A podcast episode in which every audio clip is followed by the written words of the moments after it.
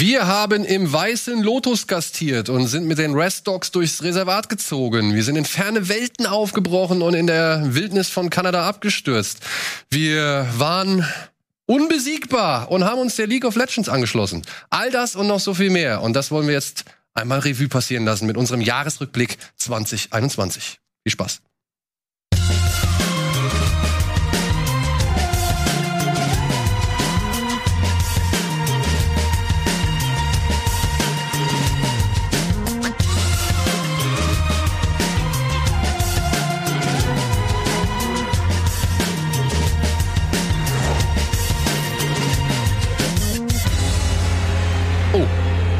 Ich noch getrunken. Hallo und herzlich willkommen zu einer neuen Ausgabe Bada Binge, beziehungsweise zur ersten Ausgabe Bada Binge im Jahre 2022 und nach ja einer gewissen, wie soll man sagen, Schwierigkeit im letzten Jahr. Ich glaube, so kann man es nennen. Und deswegen umso mehr freue ich mich, dass Hannah heute zu Gast ist, denn die sollte nämlich eigentlich schon damals zu Gast sein, als wir eigentlich mal vorhatten, über die besten Serien des Jahres 2021 zu sprechen, was aber halt aus bekannten Gründen nicht so ganz geklappt hat. Und deswegen findet es heute erst statt. Umso besser, weil ich muss sagen, ich konnte dadurch noch ein paar Serien nachholen, die es tatsächlich noch in meine Topliste geschafft haben. Und wir haben auch wieder Glück im Unglück gehabt, denn eigentlich sollte Simon heute gar nicht dabei sein, sondern jemand anderes. Aber der konnte leider nicht und jetzt ist Simon aus wieder am Versehen die. Treppe runtergefallen, weil keiner weiß, was genau passiert ist. Keiner weiß es. Ja, ich habe ich hab, ich hab ihn auch seitdem nicht wieder gesehen. Ich weiß es nicht. Ich auch nicht.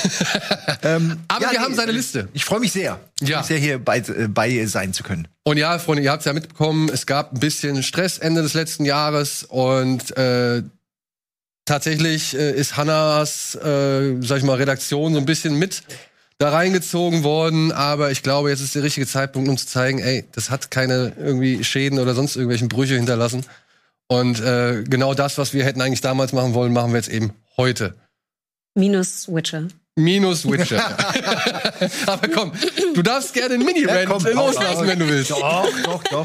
Ich habe ja schon, ich habe ja schon im Vorgespräch, ich habe mich schon aufgeregt. Ich, ich höre auf. Lass uns über schöne Dinge reden. Okay, Lass uns wir über reden- die besten Serien 21 reden. Genau. Und weil wir natürlich äh, Füchse sind und ein bisschen auf äh, Halde produzieren wollen, ja, auf Strecke produzieren wollen, machen wir es genau wie bei Kino Plus. Wir werden erst über die Plätze 10 bis 6 reden und dann in der Folge, die nächste Woche erscheint, über die Plätze 5 bis 1. Und natürlich werden sich einige Serien bei uns hier in den Listen, in den jeweiligen Listen wiederholen oder doppeln.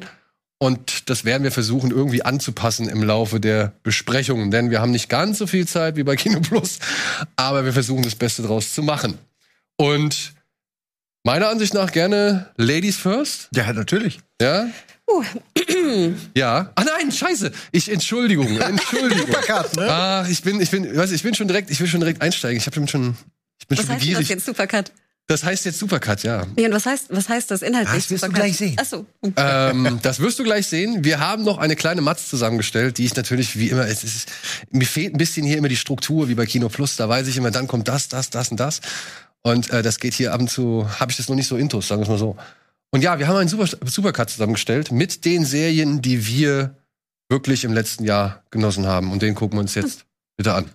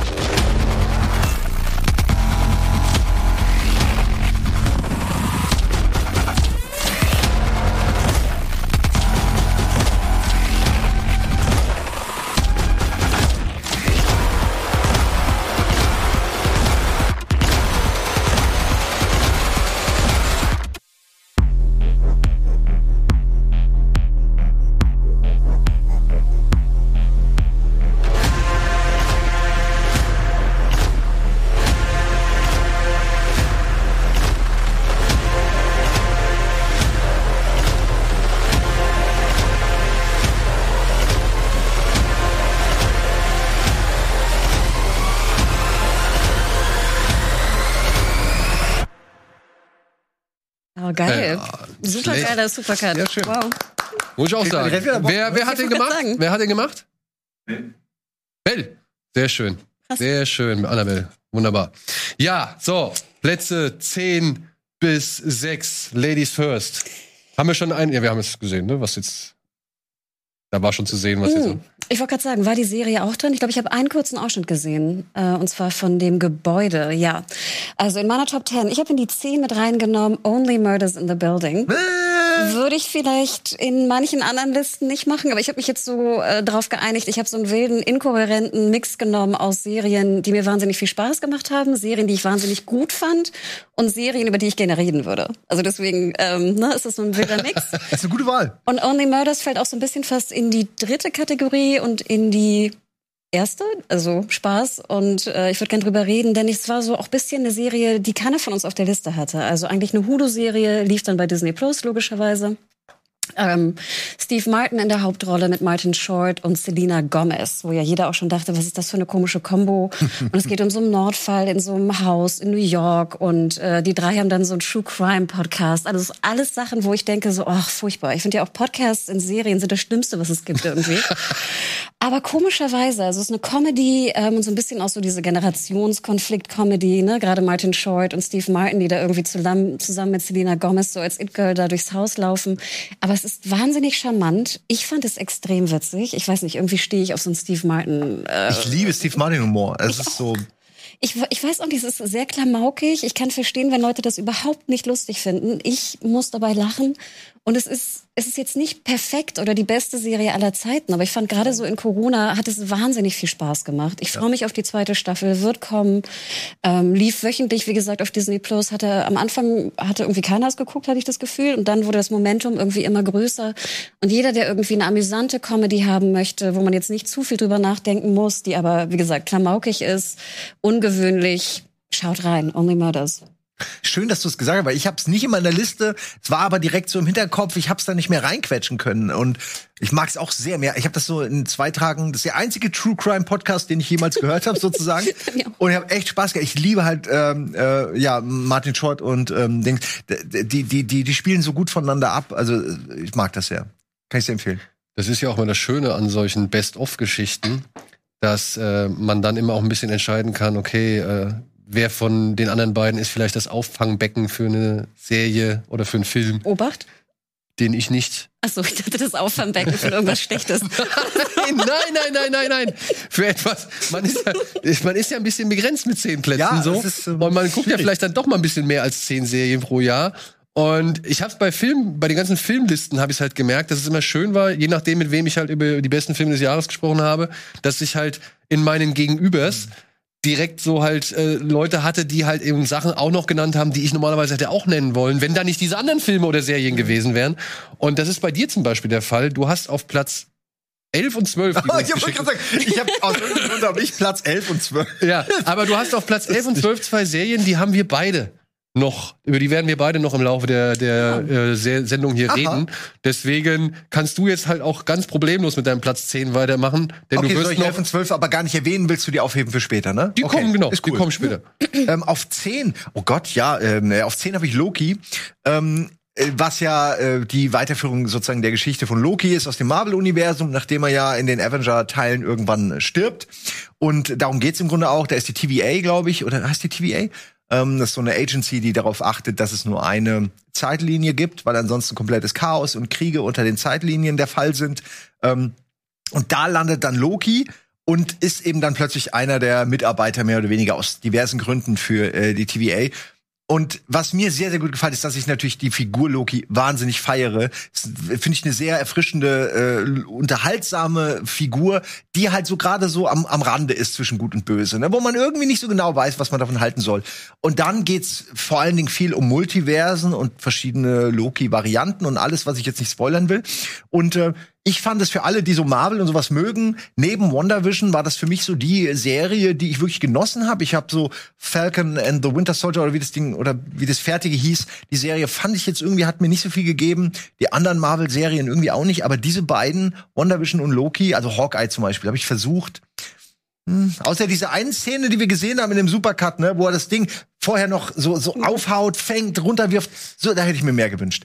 Ähm, aber an sich will ich, ich kann, glaube ich, nichts sagen, außer dass Owen Wilson dabei ist und eine super Rolle hat und ein Jetski eine Rolle spielt, was auch für eins der lustigsten Memes irgendwie gesorgt hat. Und ich, ich ähm, hoffe so sehr, dass da eine zweite Staffel kommt und dass das erfolgreich äh, genug war.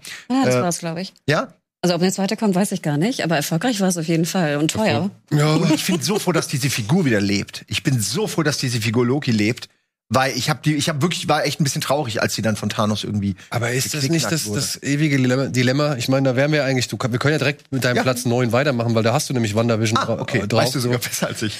Ähm, aber das, ist das nicht das, das Dilemma bei den Marvel-Serien? Ich, also ich muss fest, also ich hatte halt so, im, im, wie viel gab's jetzt? Vier? Vier. In diesem Jahr What waren If, vier. Mhm. wenn du jetzt What If noch dazu zählen möchtest, weil es scheint ja jetzt auch schon eine Relevanz für die Realfilmuniversen zu haben. sozusagen fiktionale, ne? Ja, also ja. real.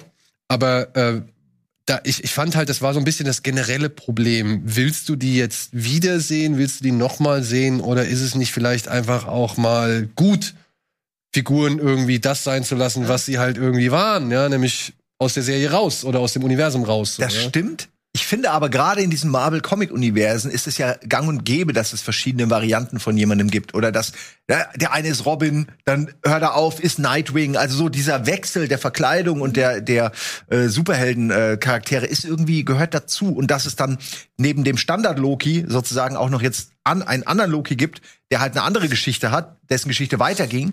Äh, das finde ich, irgendwie passt das. Also gerade jetzt in dieses Multiversum natürlich extrem. Äh, und ich bin, was denn? Ah, Ihr habt so geguckt, als ob ich irgendwas Nee, nee, gespoilert habe oder so. Ähm, aber ist ja nicht. Ne? Nö, nö. Aber ich wollte auch sagen, ich glaube auch, was du sagtest, die ähm, Serien wurden ja, glaube ich, auch so fast konzipiert, dass sie nicht unbedingt eine zweite Staffel brauchten. Ne, das war ja mehr so, wir erzählen jetzt eine Geschichte, wofür wir vielleicht vorher keine Zeit hatten oder wie du sagst, wo man vielleicht mal in eine andere Richtung gehen kann. Und deswegen fand ich das eigentlich ganz cool. Also, dass man jetzt, ich glaube, sechs Folgen war Loki, ne? Ich glaube, es Hat's echt nur sechs, ja? ich meine, oder? Acht? Sechs? Acht? Ich glaube, es war nur Ich sechs. glaube, WandaVision waren neun, ne? sechs waren auch Hawkeye und Falcon waren auch nur sechs, meine ich. Ähm, fand ich eigentlich ganz cool. Ich mag den Weg auch. Also allein WandaVision hatte ein paar Momente, die waren einfach so unique, also die man wirklich woanders nicht sieht. Ähm, ohne jetzt was zu spoilern, aber es gab echt so ein paar Momente, wo man denkt, wow, ich krieg fast Gänsehaut, weil es irgendwie so so eine weirde Situation ist, die ich hier gerade beobachte. Und ähm, das wurde ja dann auch immer dramatischer, finde ich, gegen Ende. Also ich habe die Figur Wanda jetzt deutlich besser so im Kopf als eine Persönlichkeit und ebenso ist es auch bei Loki. Man versteht schon noch mehr, weil man mehr Zeit hat, in, in die Gedankenwelt einzutauchen der Leute. Und sie verändern sich. Sie haben auch die Möglichkeit für eine Arc. Also in diesen sechs Folgen, sage ich mal. Wohingegen ein Film für mich oft nur so an der Oberfläche kratzt und, und eben schnell weiter muss und nicht so viel Zeit hat. So WandaVision wäre als Film hätte nicht funktioniert, glaube ich. Kann ich mir irgendwie schwer vorstellen. Loki schon eher, aber WandaVision gerade so mit diesem Wechsel der verschiedenen Zeitebenen mh, schwierig. Ja, vor allem WandaVision, ich glaube, da wollten sie auch jetzt mal ein bisschen ne, rumspielen, ausprobieren und sowas. weiß Ich, Ja, ich aber das halt, müssen sie auch Ich jetzt. fand halt schade, dass WandaVision halt irgendwann wieder zurück in die konventionalen Bahnen fährt. Das fand ich auch das Bedauerliche an Loki, weil es war am Ende dann doch wieder dieses klassische Marvel Ja. CGI-Finale und oder halt im Geiste oder beziehungsweise im Ansatz, dass das Finale, es war jetzt nicht so ganz äh, epochal und groß und, und bombastisch, aber trotzdem fand ich es ein bisschen schade, dass es sich wieder auf diese Greenscreens, sag ich mal, fokussiert oder zurückgezogen hat. Und da, ja, war ich dann von Falcon and Winter Soldier eher angetan, weil ich da mochte ich die Bodenständigkeit oder die etwas, etwas größere Bodenständigkeit. Aber was ich dann halt letztendlich wirklich in mein Herz geschlossen habe und wo ich dann sage, hätte ich niemals mit gerechnet, das war Hawkeye. Wirklich? Ja, Hawkeye ich finde ich noch von den vier das in deiner Serien. Liste? Bitte? Hattest du das in deiner Liste? Nein, das habe ich in meiner Liste nicht. Das ist, wäre meine Honorable. Mention. Das wäre meine Honorable Mention, weil Hawkeye hat schon für mich ein paar Probleme. Äh, die haben aber, sag ich mal, oder die sind eher spoileriger Natur. Das würde ich jetzt ungern verraten wollen, weil es geht da um den Umgang mit einer Figur im weiteren Verlauf der Serie und dann auch darauf möchte ich nicht weiter eingehen. Aber sollte ich jetzt Hawkeye als jemand, der zwei Folgen geguckt hat und das so ein bisschen mäh fand, sollte ich weiter gucken? Und genau das war bei mir auch so. Ja? Genau das war bei mir auch so. Ich habe zwei Folgen geguckt und ich dachte so, ah, warum ist das so? Warum ist das so? Warum, warum spricht mich das so nicht wirklich an? Warum ist das irgendwie, warum wirkt Hawkeye so alt? Warum, warum ist die Action, warum ist die. Action ver verschnitten und so? Ja, nein, ich meine, ne, es ging ja auch darum, dass, also es ging ja sowohl um die Figur Hawkeye als aber auch um die, ja, um die Figur von Jeremy Renner, sagen wir es mal so, weil der halt schon wirklich alt aussieht und ich ihm diesen, diesen agilen Superhelden nicht mehr unbedingt abnehme. Vor allem, wenn ich dann halt sehe, dass die Action eher komisch geschnitten ist. Und das fand ich in den ersten beiden Folgen so. Und ich muss sagen, ich habe mich geirrt. Ja, also wirklich, ich mhm. gebe es zu, ich habe mich geirrt. Ich, ich hätte es nicht für möglich gehalten. Ich fand es dann wirklich charmant, wie das auf die Wege gebracht wird, was die da machen, wie sie die Figuren, die beiden, also Kate und, und ähm, und Clint, wie sie die halt miteinander, sag ich mal, verzahnen. Und dann auch die Hintergrundgeschichte war hier und da etwas überraschender, als ich es erwartet hatte. Aber vor allem war es halt einfach herzlich so. Es war halt irgendwie klein gehalten. Es war nicht dieser ganz große Konflikt, sondern es war halt ein Konflikt irgendwo mitten in New York auf den Straßen, die Marvel bislang nicht mehr so mhm. äh, direkt bearbeitet hat, sondern das war dann Netflix und so, die das gemacht haben. Und deswegen, also ich, ich war überrascht, dass mir Hawkeye dann letztendlich als die Serie davon geht, die ich am meisten von den Marvel-Serien mochte, obwohl ich Loki auch mochte. Ich mochte auch WandaVision so, ja, aber ich fand's halt da immer wieder irgendwie ein bisschen merkwürdig. Bei, bei Loki fand ich irgendwie die Entmystifizierung des Ganzen irgendwie merkwürdig. Bei WandaVision, wie gesagt, dass es dann doch eher so eine konventionelle Zauberer im Hintergrundgeschichte wird, so, ja. Aber als, als Sprungbrett oder als, wie soll man sagen, wie du es eben schon gesagt hast, als, als Ausbreitungsfläche für die Charaktere, fand ich das gut. Bei mir ging es bei Hawkeye genau andersrum. Also ich fand den Anfang besser als das Ende. Nachher hat mich die Serie irgendwie so ein bisschen verloren. Und ich Echt? bin ein großer Fan von dem Comic Run, ne? dem Mad Fraction Run. Kann ich jedem auch empfehlen. Also auch euch, wenn ihr wenig Comics liest, der ist auch nicht besonders lang. Ist super. Also vor allem super gezeichnet. Das ist richtig super schönes Grafikdesign. Auch so ein bisschen mal was anderes.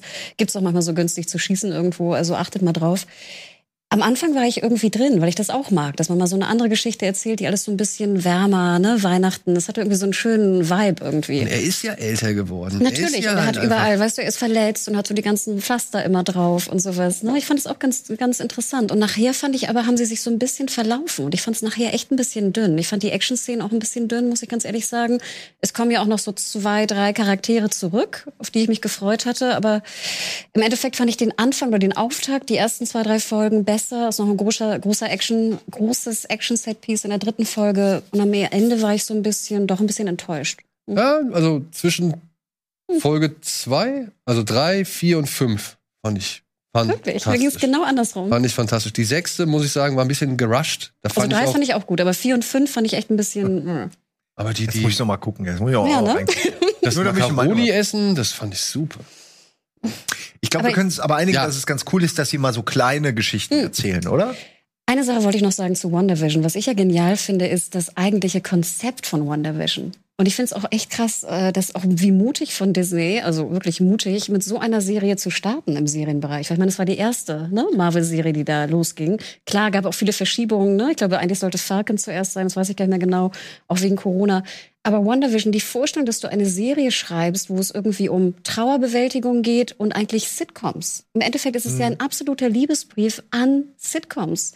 Also ich kann jedem auch da draußen noch mal empfehlen, wenn ihr gerne Sitcoms guckt, die Vorspänne allein, wie viel Liebe und ja. Arbeit da reingegangen ist, welche Serien man da alle erkennt, ne? Malcolm in the Middle und ich weiß nicht, Happy Endings sogar, wo ich dachte, wer hat denn noch Happy Endings auf der, auf der Liste irgendwo?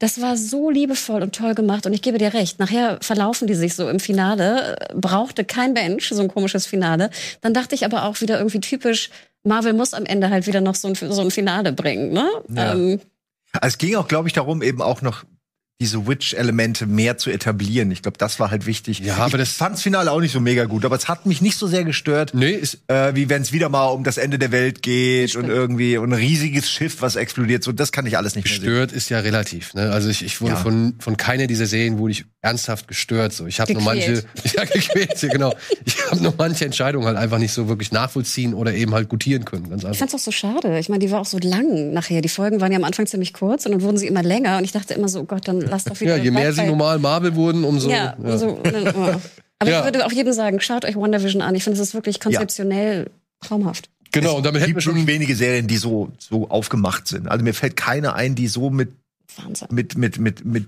dem Genre spielt, sage ich mal. Fand ich schon, also mit dem Genre auch, der Sitcoms. Und es sieht so gut aus. Also es, ja. man munkelt ja, dass es angeblich 25 Millionen pro Folge gekostet haben soll. Ich habe also wenn ich mir diese Making-ofs angeguckt habe und dann wenn du dann schon allein siehst, wie oft äh, hier ähm, Herr Bettany so. mit, mit, diesen, mit diesen Punkten auf dem Kopf oder überall rumläuft so, ja. Und es muss ja alles digital nochmal nachbearbeitet werden. Ja. Also jede Szene, in der er als Vision zu sehen Mhm. ist, ja, ist irgendwie eine Zusammensetzung aus Maske und CGI, so, ne? Also das ist krass.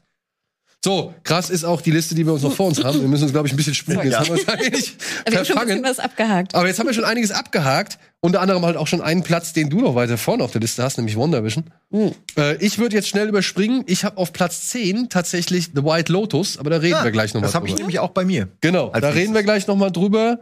Und deswegen machen wir weiter mit Hannah, die auf Platz 9 Handmaid's Tale Season 4 hat. Genau, ich weiß nicht, ob ihr irgendwie mal eine Staffel gesehen habt von Ja, Die ersten Tale? beiden, ne? Die ersten beiden.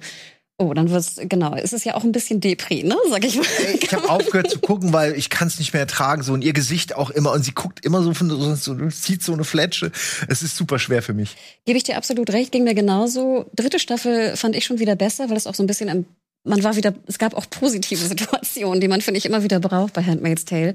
Und jetzt vierte Staffel, komischerweise, fand ich extrem gelungen. Ich weiß gar nicht warum. Es gibt auch ein paar Hm. Punkte, die ich nicht so gut finde, aber gerade wie du sagst, die anderen Charaktere spielen auch mehr eine Rolle und treten mehr in den Vordergrund. Und ich muss ganz ehrlich sagen, die hat mich echt ganz schön weggehauen, die vierte Staffel, gerade auch was die Diskussion darüber anging. Und ich kann jedem sagen, der wirklich nach der zweiten zu deprimiert war, weiter zu gucken, guckt weiter. Da sind so interessante Dinge drin, wenn ich da allein so an Washington denke und so. Also sie gehen auch mal woanders hin, ne? Kanada und so spielt auch noch eine größere Rolle. Emily kann ich nur einmal kurz meine Liebe rausgeben. Also es ist wirklich eine sehr, sehr interessante Serie weiterhin und äh, die Diskussionen danach sind, finde ich, wichtig und ähm, interessant. Es gibt so viele gute Serien. ey. Es gibt so wenig Zeit. Ich muss das alles noch gucken. Ja. alles. Ich hab hier die erste Staffel habe ich mal angefangen und fand es auch wirklich gut, aber dann kamen wieder tausend andere Sachen und dann musste Nee, und jetzt auch in Corona, also ich stelle es mir auch, es ist nicht, nicht leicht. Ich, also ich habe es echt gerne geguckt, aber es war wirklich, es war ein bisschen ein Kampf. So meine Freundin und ich jedes Mal haben wir überlegt, wollen wir wirklich, wollen wir, wie, wie sind wir psychisch gerade drauf, dass wir das verkraften und dann irgendwann nach der, also am Ende der zweiten waren wir dann echt so, okay, es ist nicht unsere Serie, aber ich habe jetzt wieder Bock bekommen, weil es ist echt gut gemacht. Ähm, ich, ich, man will nur echt mal, mal was Positives. Es, es geht nicht, dass es, sie kam, also das ist immer so, dass sie immer in dieser unterdrückten Situation ist. Das macht einen halt äh, so beklemmend einfach. Ich glaube, das haben die auch geschnallt, Ja. dass sie mehr Momente haben, wo du denkst, yay, weißt du, es geht noch, es wird was Positives Man passieren. kann so selten mal mit ihr jubeln. Das ist so schlimm einfach. Naja, aber dir wird's gefallen. Du liebst ja sowas. Hey, Dystopien sind nie Zuckerschlecken, was soll ich sagen? Ja. Äh, ebenfalls hart war mein Platz 9. Aber im positiveren Sinne, glaube ich. Den hast Simon aber schon sehr weit oben. Deswegen würde ich den auf die nächste Woche verlagern. Okay. Da habe ich nämlich Invincible. Ja? Lass uns da gerne noch drüber Love it. reden. Wir müssen ein bisschen Zug hier reinkriegen. Deswegen wäre mein Platz 9 abgehakt.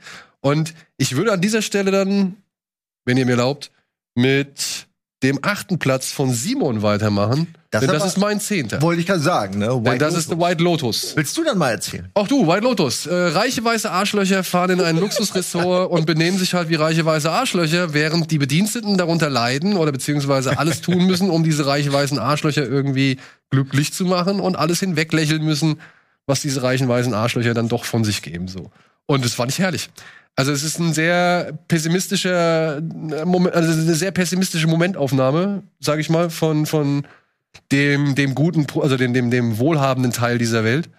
Und gleichzeitig aber halt auch eine schöne Satire und eine, wie soll man sagen, wundervolle Bühne für Murray Bartlett heißt er, glaube ich, der hier den Concierge spielt, Ach Gott, um eine wirklich wundervolle Leistung abzuliefern als ja äh, etwas angenervten Hotelmanager, aber der halt dann auch irgendwann sich denkt, ach komm, scheiß in den Koffer, ich zieh mein eigenes durch, Ding durch. Ja. Also Man äh, kann ihn sehr gut verstehen. Ich wirklich. jede seiner Aktionen, obwohl die alle fragwürdig sind, kann ich das alles so gut verstehen.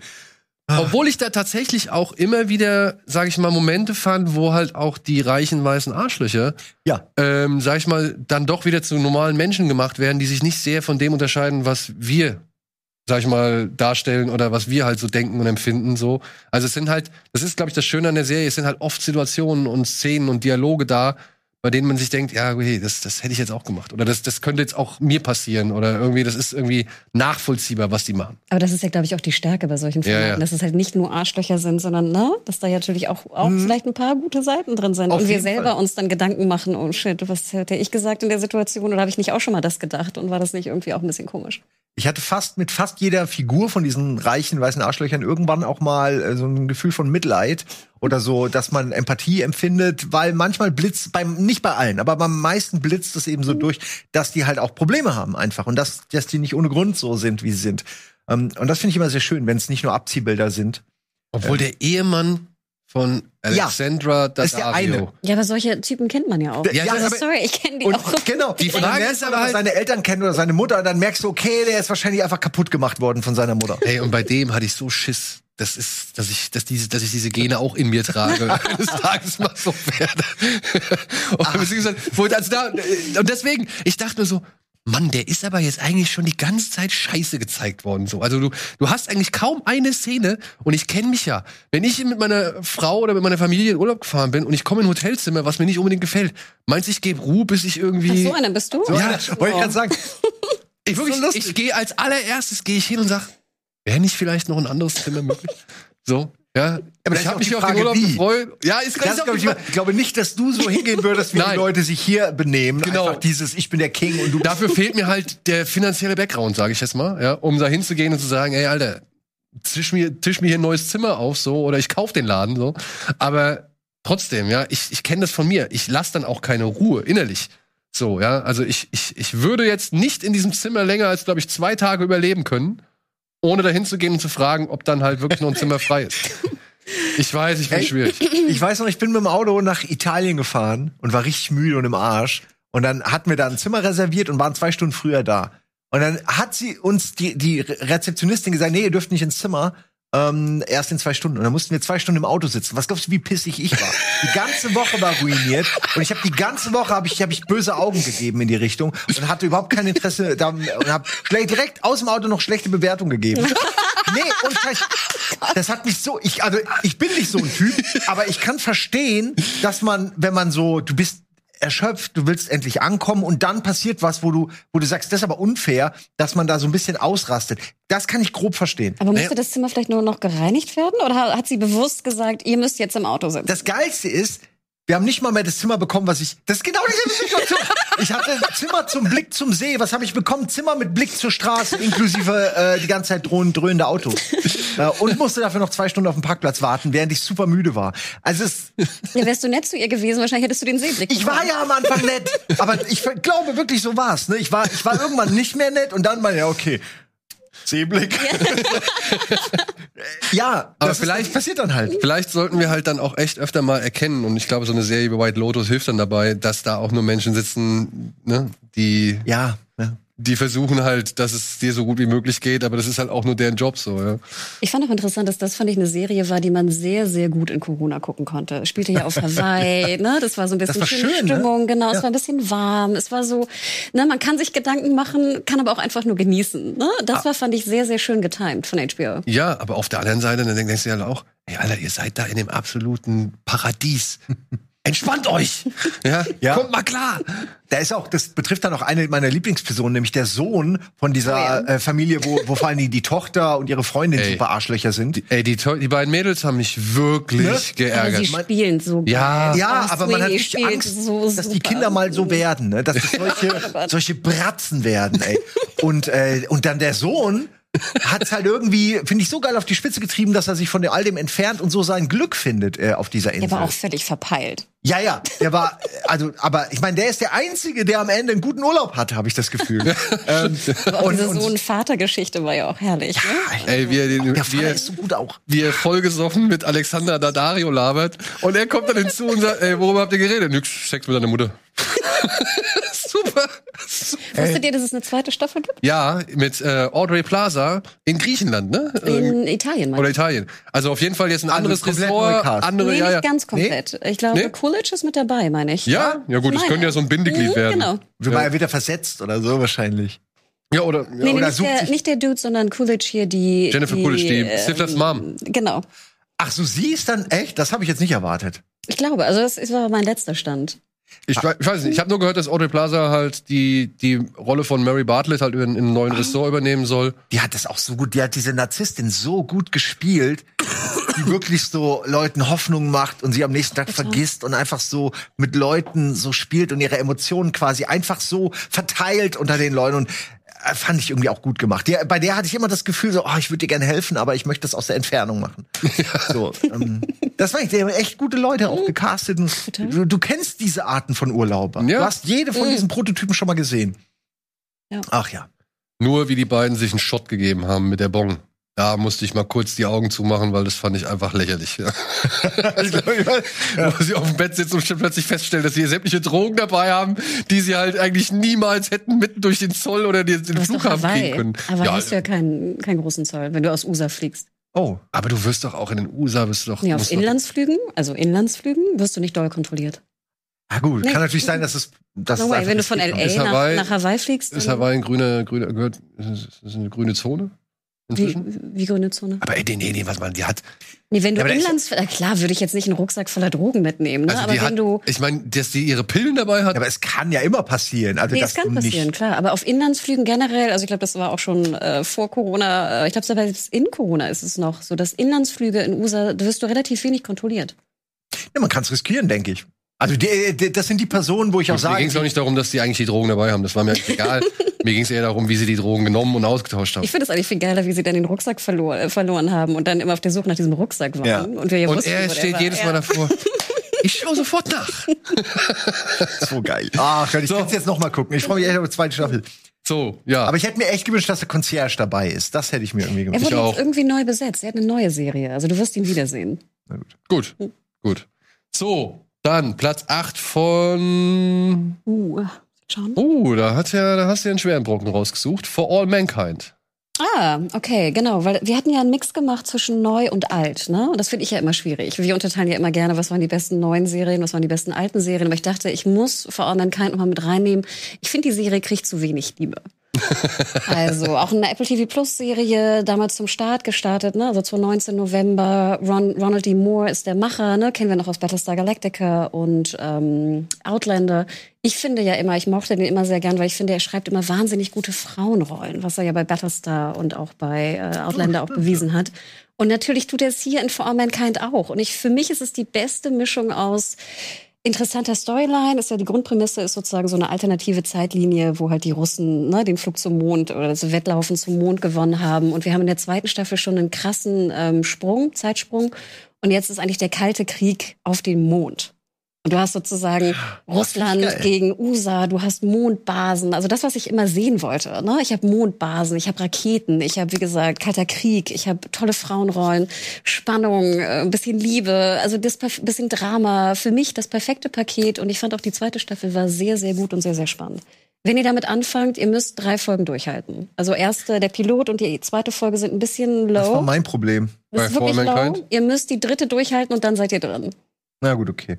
Ja, ich schreib's mir mal auf. Ich finde es immer schlimm. Nee, Serien müssen irgendwie mehr knallen, weil ganz viele Leute gucken nur die ersten drei Folgen. Es sind für mich immer die ersten drei, wenn ich da nicht Ja, wenn du drei schon schaust heutzutage, ist ja gut. Aber bei For All Mankind, glaube ich, waren die meisten nach Folge zwei raus. Ja. Also drei müsst ihr durchhalten. Okay. Und dritte wird kommen. Er hat es ja auch geschafft, jetzt in Corona die zweite rauszubringen. Also wir For All Mankind-Fans hoffen, glaube ich, dass noch dieses Jahr die dritte kommt. Ich würde mich freuen. Hm. Na gut. Gut, aber wir haben, das war längst nicht die einzige Serie, die ins All vorsticht äh, in dieser Runde hier. Aber bevor wir dazu kommen, muss ich noch mal auf Drogen eingehen, denn ich habe auf Platz 8 da, dann Dopesick. Denn äh, das muss ich sagen, das war mein Runterzieher. Also so einer der, der schönsten Runterzieher, oder schönsten kann man das sagen, aber auf jeden Fall der, der intensivsten, beeindruckendsten Runterzieher des Jahres. Ich fand das einfach, ich kannte die Geschichte nicht so. Ich weiß, dass Amerika eine Opioid-Krise hat, aber wie die Ursprünge sind und dass man hier halt erfährt, wie dieses Medikament Oxycontin auf den Markt kam mit dieser Versprechung, dass weniger als ein Prozent davon abhängig werden und dann halt dafür FDA gesorgt hat, approved. ja, genau, FDA approved. Ja. Und dann dafür gesorgt hat, dass ja, keine Ahnung, ey, 400.000 Menschen, also das, das, also Anteil an 400.000 Toten zu haben, so, ähm, das war schon alles sehr faszinierend zu sehen. Und ich mag ja immer solche, sag ich mal, Filme wie auch Serien, die halt so viele kleine Teilbereiche beleuchten. Also du siehst den Arzt, der eigentlich nur seine Patienten heilen will, aber dann halt am Ende sogar selbst abhängig wird. Du siehst den Pharmareferenten, der halt den Leuten das Blaue vom Himmel erzählt und so, aber halt dann auch Gewissensgebisse äh, bekommt. Du siehst die ganz normalen Patienten, die halt das Mittel nehmen, weil sie Schmerzen haben und dann feststellen müssen, fuck, ich brauche nichts anderes mehr in meinem Leben, ja. Und dann noch so viele andere Teilbereiche und das war halt einfach ja, die Staatsanwaltschaft, die dagegen ermittelt, die DAA, die halt irgendwie hilflos zuschauen muss. Und äh, dann halt auch noch ein Blick aus dem Inneren heraus, aus der Firma selbst, die das Ding auf den Markt gebra gebracht hat. Ob das jetzt wirklich wahr ist oder überliefert, alles richtig äh, verbrieft ist, was in der, was von dieser Purdue-Familie da erzählt wird, von diesem Sackler, ähm, weiß ich nicht. Aber ich sag mal so, nach Succession und so weiter glaube ich auch, dass es nicht unbedingt so weit von der Wahrheit entfernt ist. Ja? Und dementsprechend äh, diese Anklage und dieses Bedauern über diesen gesamten Verlauf, über diese, diese gesamte Krise, ähm, so gut verpackt zu sehen, sah, ja, farblich vielleicht sehr trist, aber dafür halt wundervoll gespielt mit Caitlin Dever und Michael Keaton. Das sind wirklich tolle Leistungen, die hier teilweise abgerufen werden. Michael Stuhlbarg als, als Sackler. Rosario ähm, Dawson. Ja, Rosario Dawson. Also hier ist Skarsgård, Alexander, glaube ich, ist es, oder ist es, oder? Peter, Peter Skarsgård. Ähm, also da sind schon tolle Leute dabei. Wie gesagt, es sieht super inszeniert aus oder es ist super inszeniert. Es zieht runter, aber es ist halt auch interessant. Es ist halt einfach, es macht fassungslos zu sehen, was da alles vonstatten ging und mit welchen, weiß ich nicht, mit welcher Ignoranz oder auch mit welcher Blindheit so, ja. Also allein diese Episode, wo sie erklären, woher diese Studie eigentlich kommt, auf die sich alle berufen und die alle immer zu Rate ziehen und keiner am Ende Ahnung, eine Ahnung hat, wo die Studie eigentlich vorliegt, so, wo die überhaupt mal hergekommen ist, so, ja. Das ist, das ist, und ich glaube, das ist halt nur ein Fall. Also ich könnte mir vorstellen, dass mittlerweile halt noch genug andere Medikamente oder halt genug andere Dinge auf der Welt einfach existieren. Absolut. Wo du halt hörst, ey, hier, da, die Studie hat gesagt, das und das, wir berufen uns auf die in die Studie. Ja, aber hat mal einer diese Studie überhaupt gesehen? Ja. Ja, und manche sind ja total, also manche Studien sind ja komplett nutzlos, weil sie viel zu klein gemacht wurden oder, oder unter bestimmten Bedingungen. Ne? Man erfährt das dann ja nie. Nee. Also wie die zustande gekommen sind, auch, auch bei anderen Themen. Man muss dann immer sehr tief suchen und googeln, um überhaupt mal zu, in Erfahrung zu bringen, ist das eine re relevante Studie? Ne? Oder ist das jetzt irgendwie ein Quatsch, der von irgendwem auch noch bezahlt wurde? Das ist ja auch häufig so. Dass am Ende der Geldgeber der Typ ist, der irgendwie die Scheiße ähm, nur schönreden will oder so. Also es Ja. ist teilweise echt R. Vielleicht, wer danach ein bisschen was äh, Humorigeres äh, sehen möchte, auch zum Thema. Klar, man kann jetzt irgendwie nicht besonders viel Humor aufbringen, aber äh, Last Week Tonight zum Beispiel hat ja sehr Last oft Week Tonight? Mhm, mit äh, Oliver hat ja Oliver. Ach so. hat ja sehr viele äh, Berichte auch gemacht. Ich glaube drei oder vier Teile sogar zu ähm, der Opioid Crisis insgesamt. Und ich glaube, das sind immer so 20, 25 Minuten. Und es ist natürlich so in dem typischen Stil von Last Week Tonight. Also es ist sehr gut recherchiert, aber auch mit ein bisschen Humor, sag ich mal. Und deswegen war es für mich, sag ich mal, auch so nicht nur deswegen, aber auch, dass ich mich mit dem Fall relativ intensiv auseinandergesetzt hatte. Und als ich dann die Serie sah, und ich habe sie noch nicht zu Ende gesehen, sorry, das muss ich noch nachholen. Ich fand krass, wie viel Tempo sie hatte. Ja. Also sonst sieht man ja auch solche Serien über so echte Fälle, wo man denkt so, oh, jetzt geht man irgendwie noch in die Story und die Story. Und nein, Dopestick hatte Tempo und hatte richtig, es war spannend zu gucken, auch wenn du das Thema relativ gut schon kennst. Und vor allem haben sie halt, ich glaube, das ist der Vorteil, dass man halt hier ein Sachbuch so gesehen, also, so, so, also eher ein Sachbuch verfilmt hat, weil man halt, genau wie bei Tschernobyl, die Möglichkeit hatte, in einer Figur mehrere Schicksale zu vereinen. So. Mhm. Das mag vielleicht nicht unbedingt die sauberste Art und Weise der Aufbereitung sein, sehe ich auch ein. Aber es hat geholfen, um eben das zu erreichen, was du auch gesagt hast, dass das Tempo so hoch ist, dass halt ständig irgendwas passiert, immer wieder was Neues kommt und die denken sich immer wieder, was, das kann doch eigentlich gar nicht wahr sein. Also von mir auf jeden Fall äh, eine Empfehlung für Dopesick, auch wenn es halt wirklich schwer zu verdauende Kost ist. So, Ich, mag, ich will nur eine Sache sagen. Ich finde es immer noch schade, dass dieser Gerichtsprozess, diese Geschichte, dass das ja ähm, ein Märchen ist. Also, dass das ja in Realität leider nie so. Und das finde ich immer noch schwierig, in der Serie dann so zu tun, als würde, als würden die Mühlen des Gesetzes, sage ich mal, für für den normalen Konsumentenmühlen ähm, malen. Weil, also, weißt du, das ist so wie so ein du erzählst was und dann wird das irgendwie, die Leute glauben das, weil sie nur das gesehen haben und dann haben sie das, naja, aber am Ende haben die ja Ärger bekommen, irgendwie so, haben sie das so abgespeichert und es ist ja gar nicht so. Und das finde ich so ein Sie bisschen. haben sich herausgekauft, ne? Im Endeffekt. die haben sich Genau. herausgekauft. Ja, und das meine ich, sowas finde ich immer, ach, ich finde es immer mega schwierig. Äh, Aber das eine sagen sie ja auch, Fiktion- ne? Ja, okay. Aber ich glaube trotzdem, dass ganz viele das irgendwie falsch erinnern werden und irgendwie sich sicherer fühlen, als sie eigentlich sind. Oder den Staat mehr auf ihrer Seite wähnen, als er ist. So, das finde ich immer ein bisschen, äh, finde ich einfach schade, weil ich finde, es muss ja nicht sein, dass hier dann am Ende alles gut ausgeht, sage ich jetzt mal. Ja, Finde ich aber irgendwie komisch, diese Entscheidung einfach. ja, Ich meine, es hat wahrscheinlich dramaturgisch irgendeinen Grund, aber Also, Weiß nicht. Aber ich glaube, sie haben es ja schon gedreht, als der jetzt der finale Prozess, also die Ach so, das, Das, war, ja schon- noch gar nicht. Also sozusagen, was dann am Ende Okay. rauskam, jetzt diese, was sind das, 8 Milliarden, 10 Milliarden, ne? Purdue ist jetzt, äh, ne? Bankruptcy wurde angemeldet, ne? Sie zahlen einen Großteil, ich glaube bis 2030 ja haben sie Zeit. Ne? Das ist ja Bethesda. ein crazy Deal. Und ich glaube, der Deal war noch nicht verhandelt. Ich meine, der wurde erst vor fünf, sechs Okay. Monaten verhandelt. Und ich meine, die Serie muss ja vorher schon Ja. geschrieben, produziert und Co. gewesen sein. Ohne dass ich es weiß. Ich habe, wie gesagt, das Ende noch gar nicht gesehen. Ich wusste gar nicht, dass da so ein Fake-Lawsuit Nee, ich weiß das auch nur von, äh, von Schröckert natürlich. Also es gab halt, ne, also es gab eine Verhandlung, da haben sie sich ja erstmal außergerichtlich geeinigt, so und ohne dass die Sacklers großartig A, entweder zugegeben haben, daran beteiligt gewesen zu sein oder irgendeine Kenntnis darüber gehabt zu haben oder halt irgendwie eine Schuld eingestanden zu haben so und äh, die Serie sollte ja schon so ein bisschen als die der Prozess gelten, der nie geführt wurde. Ja, vielleicht dachten die Serienmacher auch, es wird zum Prozess kommen. ja, das aber ist ja- ich gerne mehr wissen. Ne? Aber vielleicht ist das ja Man denkt ja, es muss ja irgendwie eine, ne, es Ne? muss ja einen Schuldigen geben, aber nein, es ist ja ein Deal nachher geworden. Aber ich finde das, ich Ausverteildeal. finde das gut. So Sachen wie hier, ähm, wie hieß der Dark Water mit Mark Ruffalo zum Beispiel, der Film, Ja. oder Spotlight. Oder halt halt Dope Sick, so. Ich finde solche Sachen immer mal wieder gut. Das ist, ist vielleicht alles andere als erbaulich. Aber es zeigt irgendwie, entweder gibt es irgendwie ein Bewusstsein dafür zu schärfen, dass man halt auf solche acht Sachen achten sollte und dass man gegen solche Sachen vorgehen sollte. Oder halt vielleicht einfach auch, ja, vielleicht gibt's aber auch eben den einen Funken Hoffnung zu sagen, hey, es gibt oder es kann Mittel und Wege geben, sich vielleicht dagegen zu wehren oder irgendwas dagegen zu unternehmen oder irgendjemand vielleicht auch mal wirklich dann zu den verdienten Rechenschaft zu ziehen. ja, stimmt. Wenn es Mut macht, ist es wieder okay, finde ich. Ja. Ja, also Jetzt habe ich noch mehr Interesse, zu Ende zu gucken, wie sie das gelöst haben. Ich muss sofort nach Hause und weiter gucken. gut, dann machen wir schnell weiter mit Simons Platz 7. Ich glaube, da wären wir jetzt.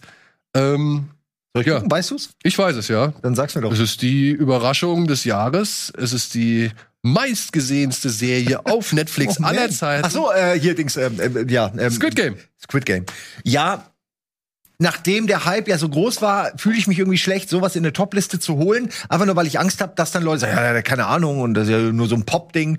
Äh, ich muss aber sagen, es hat auf jeden Fall, finde ich, diesen Platz schon auch verdient, weil es wirklich einen uniken, ein uniques Look and Feel hat und nicht nur sich auf diese Optik verlassen hat, äh, so wie ich es von Netflix-Serien mittlerweile fast erwarte. Ja, wir haben hier die geilen Gesichter, die Masken, alles sieht cool aus, kriegen wir einen coolen Trailer hin, reicht mir.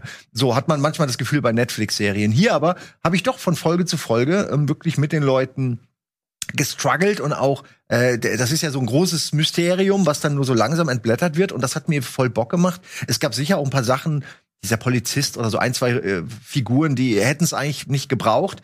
Ich bin auch mit dem Ende mega glücklich. Also ich mag das Ende sehr ähm, und mag auch die Theorien, wie die zweite Staffel weitergehen könnte. Und ich will nicht das sagen, außer wer es nicht kennt, guckt's euch am besten an. Es sind halt eine Menge. Ich glaube, Falls ihr davon noch nicht gehört haben sollt. alle Leute, ja, es ist halt, jeder hat wahrscheinlich davon gehört, sie spielen Kinderspiele, es geht um Leben und Tod, es hat so einen Battle Royale-Faktor, es geht um Leute, die Schulden haben, es ist also auch so ein gesellschaftskritischer Punkt. Ähm, und es ist aber auch gut um so, also es sind auch versteckte Dinge, die man so, die man herausfinden kann, wenn man sich äh, beschäftigt wirklich mit der Serie, was immer sehr schön ist. Sie ist nicht so oberflächlich, wie es den Anschein hat. Ähm, und ich glaube, das ist in der Popkultur eine ganz wichtige Serie, weil es gibt nicht nur jetzt mittlerweile Spiele, die sich daran orientieren, sondern es ist auch so, ähm, Mr. Beast hat jetzt sowas in der Art gemacht, irgendwelche Schulkinder spielen das nach. Also das hat schon wirklich eine gesellschaftliche Relevanz bekommen, die ich der Serie niemals zugetraut hätte am Anfang. Und allein deshalb, finde ich, gehört sie schon in diese äh, Liste rein. Ja, viel mehr will ich gar nicht sagen, außer dass es äh, auch mal, muss man ja auch mal sagen, es ist eine Serie, die äh, komplett, ähm, oh Gott, was, was, für, ein- was ist das für, für, für Landsmänner? Was ist das? Südkorea? Koreanisch, koreanisch, ne? Also komplett mit koreanischen Schauspielern, bis auf ein, zwei Ausnahmen auskommt, äh, wo da nicht irgendwie versucht wurde, jetzt noch irgendwie irgendwelche Weißen da reinzuholen, sag ich mal. Sie Oder haben die so. schlechtesten Schauspieler gecastet für die VIPs. Die Das ist so arg, ne? Aber Gott sei Dank haben die ja Masken auf, da siehst du nicht ganz. Ja, so. aber das, sind da merkt die man, schlechten weißen Schauspieler. echt, aber man merkt echt, das sind voll die schlechten Schauspieler. Obwohl die Masken auf haben, kriegen sie es nicht hin, einigermaßen. Aber ja, da hast du recht. Also ich ähm, habe sehr viel Freude damit gehabt und ähm, man kann es wie eine Soap einfach immer und schöne. Das Ende jeder Folge ist dann auch immer so, dass man Bock bekommt, weiter zu gucken. Also das haben sie auch gut hingekriegt. Vor allem, wer hätte denn damit gerechnet, dass ausgerechnet eine koreanische Serie oder eine südkoreanische Serie, sagen wir es mal so, dass die halt jetzt wirklich zu so einem Phänomen wird, ja, und halt wirklich so viele Leute irgendwie, ja, interessiert und dann auch so viele Schlagzeilen generiert, so, ja. Und ich fand auch, also ich gebe dir recht, ich fand dieser, ich fand es war spannend. Also ich fand gerade diesen Twist auch nach der ersten oder zweiten Folge war es, glaube Mhm. ich, wo man denkt, ne, jetzt bleiben doch alle drin, weil sie abstimmen. Also ich glaube, so viel kann ich spoilern, oder? Darf man jetzt schon Squid Game spoilern? Naja, es gibt einen Twist jedenfalls, wo ich auch dachte, hey, ähm, und ich fand auch, die Locations waren wahnsinnig geil. Es ist ja nicht so, dass sie einfach nur irgendwie geile Masken tragen und meme-worthy irgendwie Ja. äh, Anzüge tragen oder so, sondern diese Locations fand ich waren schon geil und es sah auch wirklich gut aus, handwerklich. Ähm, war günstig, ne? Man munkelt 20, 25 Millionen, ne? hat die ganze Staffel gekostet. Also, Ähm, also günstig im Vergleich, ne? Günstig im Vergleich und günstig im Ja, Vergleich ja. zu diesem Erfolg.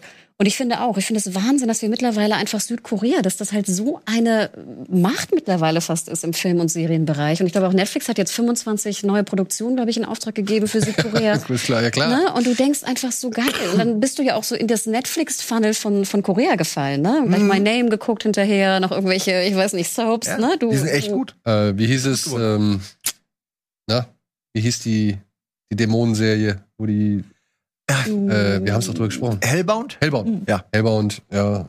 Und das finde ich schon toll, dass einfach unsere Sicht oder vielleicht von den normalen Leuten, die jetzt vielleicht nicht so viele internationale Serien gucken, dass die einfach jetzt Ja. auf einmal so denken, hey, was ist denn da noch draußen? Dass sowas in den USA gut funktioniert, finde ich irgendwie schön. Also, weil ich habe das Gefühl, die bleiben eher gerne Mhm. unter sich in ihrer Bubble, aber dass das so ein, äh, dass Leute Untertitel gucken, so. Total. Das ist Amerikaner USA neu, Untertitel genau. gucken. ja, das ist- Deutsche, das Deutsche auch Untertitel gucken. Ja, generell. Das Es vorher auch nie gemacht. Synchro. Ja, aber normalerweise gucken Deutsche ja überhaupt keine Untertitel. Das war. Ne? Deswegen. Das ist Wahnsinn. Ja, es sind schon wenige. Ich glaube, so 10% gucken Untertitel in Deutschland. Mhm. Nee, Super. gucken. Weniger noch? Ja. Ich habe mal irgendwo eine, ich dachte, es wäre so 10%, aber es ist auf jeden Fall super wenig, ja. Dann gehöre ich dazu. ja, äh, klar, oder? Also ich kann Ich gar guck, nicht. ich guck von Natur aus schon ja. Untertitel, weil ich halt manche Filme dann doch im chinesischen Original nur Ich gucken glaube, kann. jeder, der sich ja mit Film und Serie intensiv auseinandersetzt, muss ja Untertitel gucken, wenn die Synchro noch nicht fertig ist. Gerade im Ja. Serienbereich. Ja. Es sei denn, es ist Englisch. Dann. ja, ja, ja, aber, aber selbst oft sind keine ne? Untertitel. Ey, Manchmal, ey, man- mittlerweile manche schon nuscheln, echt, manchmal manche nuscheln wirklich, und dann die alles. Abmischung irgendwie kacke Ja, und genau. was weiß ich so. Da gucke ich dann auch mal sicherheitshalber mit Untertiteln. Und es ist so gut, ums zu lernen. Es ist so wahnsinnig gut, Englisch zu lernen durch Untertitel. Es sollten wirklich alle in die, ab einem jungen Alter sowas machen. Pflichtuntertitel. Ja. Hardcoded. So, ja, Squid Game, sind wir uns alle einig, der Hype war schon erfreulich. Vielleicht nicht unbedingt in allen Punkten verdient, so, aber es ist trotzdem eher schöner zu sehen, dass sowas ein Hit wird, Mhm. als irgendwie, keine Ahnung, etwas, ja weiß ich nicht, die, die neueste Staffel. Was, ja, Game of Thrones wollten sie gerade Game of Thrones sagen. also, nein, aber äh, irgendwie so eine Nummer sicher. Ja, ja, Logo. das ist ja keine Nummer sicher, Genau, das ist sondern ein Risiko, ja. ja, ja. Ich meine, der, der, der Macher ist ja wirklich zweieinhalb Jahre wohl durch die Gegend getingelt und hat versucht, das Zeug an den Ich Mann zu bringen. zehn Jahre oder so. Ich, ich hab was von Oder hat er vor zehn Jahren das Ding geschrieben und dann ist er irgendwie Kann sein. ja, also ich weiß nur, dass es halt irgendwie, dass er schon zwei Jahre irgendwie Klinken geputzt hat, Was- bevor es irgendwie realisiert wurde. Was das für ein Gefühl sein muss, ne? wenn es dein Baby ist und du hast nur Absagen kassiert und dann wird das so ein Hit. Da freue ich mich irgendwie immer Ich frage besonders. stell mal vor, du wärst der Sender gewesen, der es abgelehnt hat. Tja. ja, ich vor, du bist der Verlag, der Harry Potter abgelehnt hat. Also das ist einfach, Oder- Idioten gibt's überall. Oder der Spielzeughersteller, der keinen Bock auf Star Wars hatte. Mattel. Ja. ja. So, aber dann kommen wir doch gleich zum nächsten Hype. Also ich kann schon sagen, es war ein Hype, aber er hat nicht ganz so gezündet, glaube ich. Das wäre dein Platz 7, nämlich The Foundation. Genau. Ich habe es mitgenommen, weil ich dachte, wir wollen drüber sprechen. Oder ich möchte drüber sprechen. Deswegen habe ich Ich, es mit in ich meine rede auch Top gern 10. drüber. Ich hätte gern weitergeguckt. Ich habe es noch nicht weiter geschafft. Das Problem Auch ist, ich habe halt kein. Apple TV. Ja. Das ist mein Problem. Es gibt einen Porsche-Account. Echt? Was? Wo? Was gibt's? Was? Wo? Ja, müssen wir gleich nochmal reden. Ja, okay. Auch einen sehr guten Screening Room. Also Aber- nur so machten die wirklich gut. Also Foundation, genau. Es war ja lange in Produktion, wurde lange auch so von Apple immer so ein bisschen, man sah immer die Screenshots bei so Präsentationen, ne? Cupertino und so, fand ich ganz interessant, hat lange gedauert. Ja, Asimov, ne, ist natürlich die Grundlage. Sie haben aber gar nicht so viel aus den Büchern genommen. Also ich glaube, da war auch so ein bisschen so ein kleiner Disconnect, dass die Buchfans und ich gehöre nicht dazu. Ich habe leider nur den ersten Band vor vielen Jahren gelesen. Ich habe es nicht mehr so gut drauf. Fast ein bisschen traurig waren, dass eigentlich ein Großteil von Foundation und wie ich finde eigentlich die Storyline, die am besten funktioniert, basiert nicht auf den Büchern. Finde ich ganz interessant. Ähm, es ist natürlich eine, eine Science-Fiction-Serie, sieht unfassbar gut aus. Also ich glaube, wer den Piloten sieht, also dass wir wirklich so weit sind mittlerweile im Serienbereich, finde ich, ist Wahnsinn. Ich finde, es sieht besser aus als viele, viele Filme, die ich irgendwie in dem äh, Bereich Ja, sehe. auf jeden Fall. Lee Pace, finde ich, spielt Wahnsinn. Ich finde, die Serie ruht wirklich auf seinen Schultern und er trägt sie auch. Ähm, Das ist der äh, Emperor, ne? Der mit seinen Klonen. Und wir kennen ihn ja auch noch so aus Halt and Catch Fire und Pushing Daisies und Wonderfalls. Ne? Also hat er lange Guardians of the schon, Galaxy. Lange schon dabei, aber nie so wirklich, er war nie so der, der große Star, habe ich irgendwie das Gefühl. Kostüme sind Wahnsinn. Und ich muss sagen, mich hat es am Anfang nicht so umgehauen von der Geschichte her. Ich war mehr so geblendet von Lee Page, äh, Lee Pace und, den, und der, der, der Kosten mehr oder weniger und dem Design. Aber ich sage so ab Folge vier, fünf, gerade so diese Klonengeschichte ist fantastisch. Die ist super. Und das ist nicht im Buch und das ist so gut. Und wie- Auf jeden Fall. Also es hätte eigentlich im Buch sein müssen, weil das perfekt Ja. ist. Die Idee dahinter ist genial. Und das finde ich nämlich schon geil. Und deswegen landet es bei mir auch gerne in den Top Ten. Andere Storyline fand ich nicht so überzeugend, aber ich finde die Klon-Dynastie, deswegen muss man es gucken, ja. finde ich. Finde, ey, finde ich schön, dass du sagst, weil ich habe auch mit der Hauptfigur kann ich nicht so connecten. Die wirkt auf mich so ein bisschen, die hat so Michael Burnham-Vibes von Star Trek Discovery. Oh, du hast recht, du hast ja, recht. aber es ist, ich weiß auch nicht warum. Die ist so ein bisschen distanziert, die ist so kalt und man rafft nicht so richtig ihre Motivation. Ich raff sie zumindest nicht. Ich, ähm, äh, damit tue ich mich schwer, weil das ja auch eine Figur ist, die auch nicht im Buch stattfindet. Ähm, aber naja, ich, ich muss auch sagen, ich muss jetzt gerade will ich weiter gucken. Also ich bin bei Folge 4 oder 5 gewesen, ich will es auf jeden Fall noch zu Ende gucken. Aber ich hatte immer eine gewisse, hatte ein gewisses Problem immer damit. Mhm, aber es Recht. sieht wahnsinnig gut aus. Ja. Ja, Wahnsinn. Ich will es auch noch weiter gucken. Also ich hätte es auch mit reingenommen, glaube ich, wahrscheinlich, wenn ich weiter geguckt hätte. Aber ich habe es halt einfach zu wenig gesehen, um zu sagen zu können, oh ja, das gefällt mir so gut. Das muss auf jeden Fall rein. Und ich finde auch geil, dass wir endlich mal mehr Sci-Fi haben und Sci-Fi-Serie. Und deswegen will ich das schon unterstützen. Ich Ja. hoffe, es wird noch Nee, ganz viel ist mehr auch gut. kommen. Wirklich. So. Guter, guter Tipp. So, dann mein Platz sieben ist Mehr auf Easttown. Eine kleine Miniserie mit Kate Winslet und Ewan, nee, Evan Peters in den Hauptrollen. Es geht um eine Polizistin, deren Le Leben eigentlich schon echt ein, wirklich im, im tiefsten Tal ist, was man sich so vorstellen kann. Mann ist weg, Kind ist, äh, glaube ich, an Suizid äh, gestorben, beziehungsweise hat sich umgebracht. Und also der Sohn und eigentlich alles in Trümmern und das in einer Kleinstadt, in der eigentlich fast jeder mit jedem verwandt ist. Ja, also du bist halt ständig unter per äh, permanenter Beobachtung und hier in diesem kleinen, schäbigen, tristen oder tristen Kosmos muss sie jetzt halt auch noch einen verschwundenen und einen Mordfall lösen. Das mit einem neuen Kollegen und das wird halt von Frau Winslet fantastisch gespielt. Man kann es einfach nicht anders sagen. Es ist eine ganz, ganz tolle Figur, bei der man sich nicht bemüht hat, irgendwie zu zeigen, die ist irgendwie an einem guten Punkt in ihrem Leben und bricht dann weg, sondern die ist schon weggebrochen und muss jetzt irgendwie mit diesem, mit diesem Wegbruch, muss sie jetzt halt irgendwie zurechtkommen und muss irgendwie so eine Lösung für sich selbst finden. Und das unter all diesen schwierigen Umständen. Und das finde ich eigentlich ziemlich cool, weil das mal eine neue Art und Weise der Ermittlerin ist, die man halt in solchen Krimiserien zu sehen bekommt, die man nicht unbedingt in so vielen Krimiserien zu sehen bekommt. Und die halt meiner Ansicht nach völlig zu Recht äh, ja, mit diversen Preisen ausgezeichnet worden ist, weil halt Frau Winslet macht das so gut. Du, du findest die Figur nicht unbedingt sympathisch, du findest sie aber auch nicht hassenswert, sondern du verstehst, warum sie so ist, wie sie ist. Und gerade dann im Zusammenspiel mit ihrer besten Freundin, die halt auch eine sehr große Rolle spielt, ähm, toll. Einfach nur toll. Das Interessante fand ich ja, dass eigentlich der, der Mordfall, finde ich, ist gar nicht so wichtig. Und auch die, also die Auf, also er ist wichtig natürlich hier, für, um die Story voranzutreiben, aber auch die Auflösung ist jetzt eigentlich irrelevant, so ein bisschen. Es geht wirklich, so wie du sagst, Kate Winslet trägt diese Serie einfach. Und es Ja. ist fast schon so ein bisschen, ach, Kate Winslet. Aber nein, sie, macht es einfach. Und sie macht es auch, weißt du, wenn sie so, einen- so einen grauen Hoodie trägt und so ein Bier trinkt und eine raucht und so, das ist einfach, es ist einfach gut. Und dann mit genau diesem, so. mit diesem, mit diesem geilen Philly-Akzent, den sie da hat, so, ja, also das wirklich passt super. Aber halt auch das Drumherum, ja. Also das ist halt auch leider eine eher Tristesse oder triste äh, äh, Serie, so ein bisschen, ja, es, es erinnert schon an, an Dope Sick auch so, was, was das Umfeld angeht, so wirtschaftlich runter, also runtergewirtschaftet, so Kleinstadt, wo jeder nach dem nächsten Job irgendwie dürstet und dann auch diverse Drogenprobleme oder sonst irgendwelche Verbrechen im Hintergrund äh, sch- ja, kochen. Stimmt, das könnte eigentlich fast ein Teil von Dope Sticks ja, sein. ne? Also, ist wirklich, also. Do, also Mayor of Easttown könnte in Dope Stick stattfinden und es würde sich eigentlich gar nicht so großartig unterscheiden, außer dass man sich fragt, warum spielt die Frau da irgendwie so eine untergeordnete Rolle? Die ist doch super. Also Mayor of Easttown, sowohl die Krimi-Geschichte ist spannend, auch wenn ich hier und da schon mal so einen Mhm. leichten Verdacht hatte, aber das drumherum ist das, was es entscheidend macht und hier ist es halt nicht eine wirkliche Krimiserie mit Schwerpunkt, wie du es gesagt hast, auf dem Fall, sondern eben mit Schwerpunkt auf der Ermittlerin und wie sie halt versucht, das Ganze zu lösen.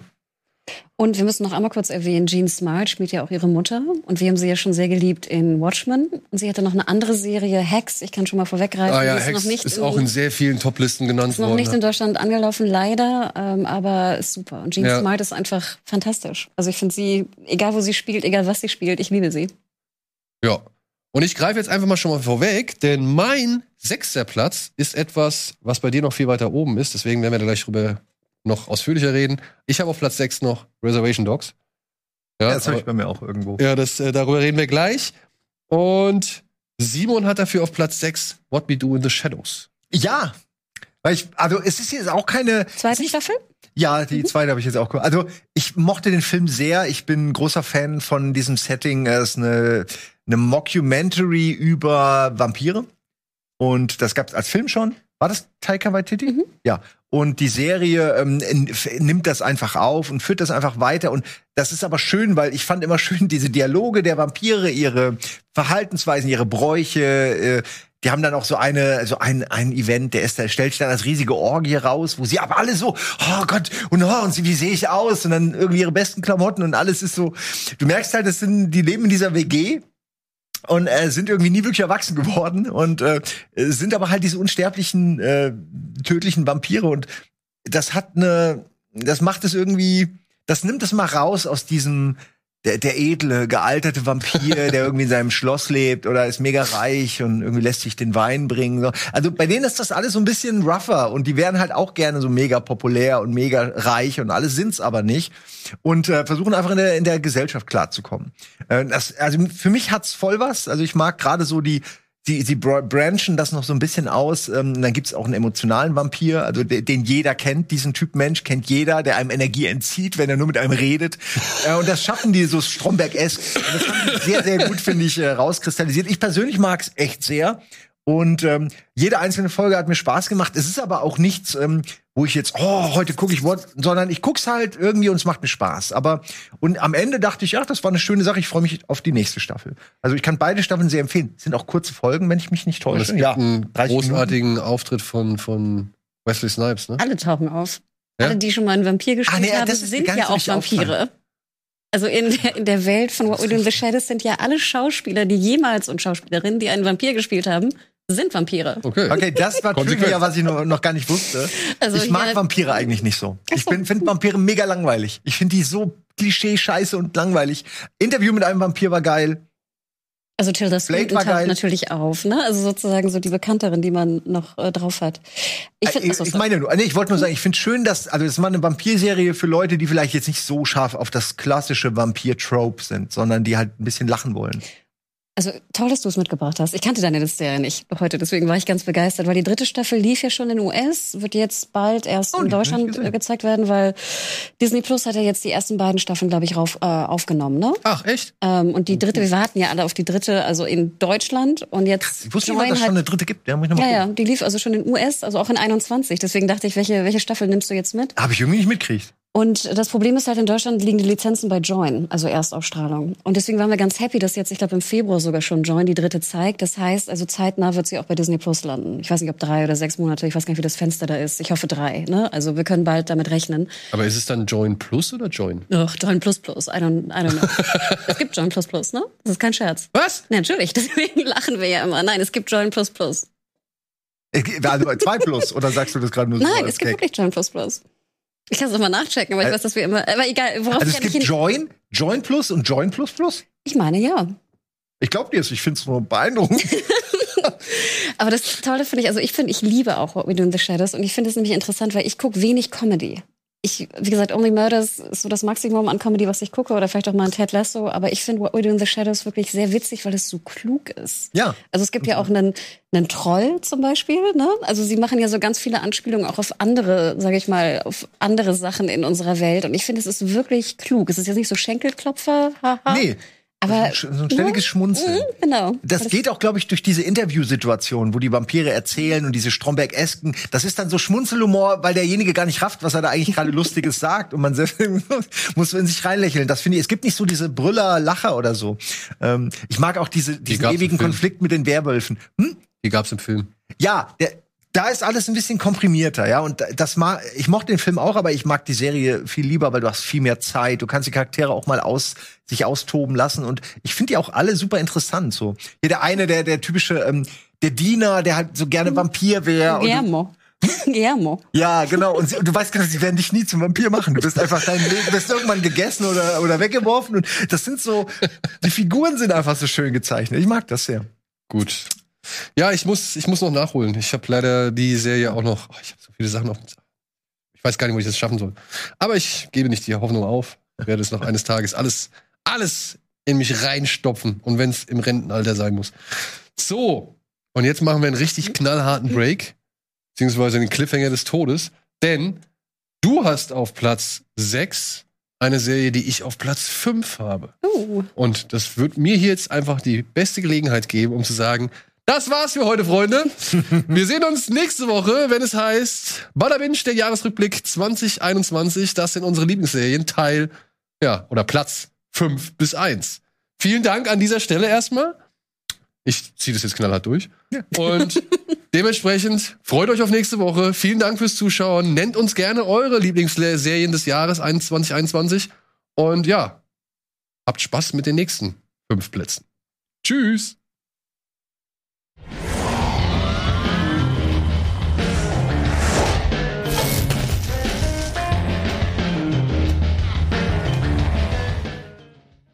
Diese Sendung kannst du als Video schauen und als Podcast hören. Mehr dazu unter rbtv.to slash badabinch.